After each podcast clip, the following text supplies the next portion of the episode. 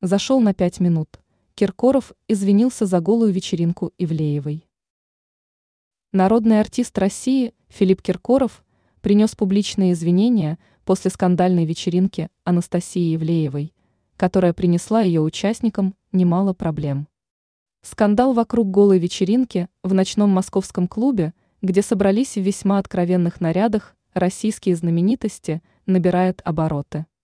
Кадры с полуголыми артистами в миг облетели российский сегмент интернета и наделали много шума и критики. Настал черед Филиппа Киркорова высказаться по этой теме. Он выложил на своей странице во ВКонтакте видео с объяснением ситуации. Это оплошность, когда вошел не в ту дверь, заявил популярный исполнитель. Артист заявил, что получил приглашение на вечеринку блогера Ивлеевой в московском клубе «Мутабор», но теперь расценивает свое появление там как оплошность.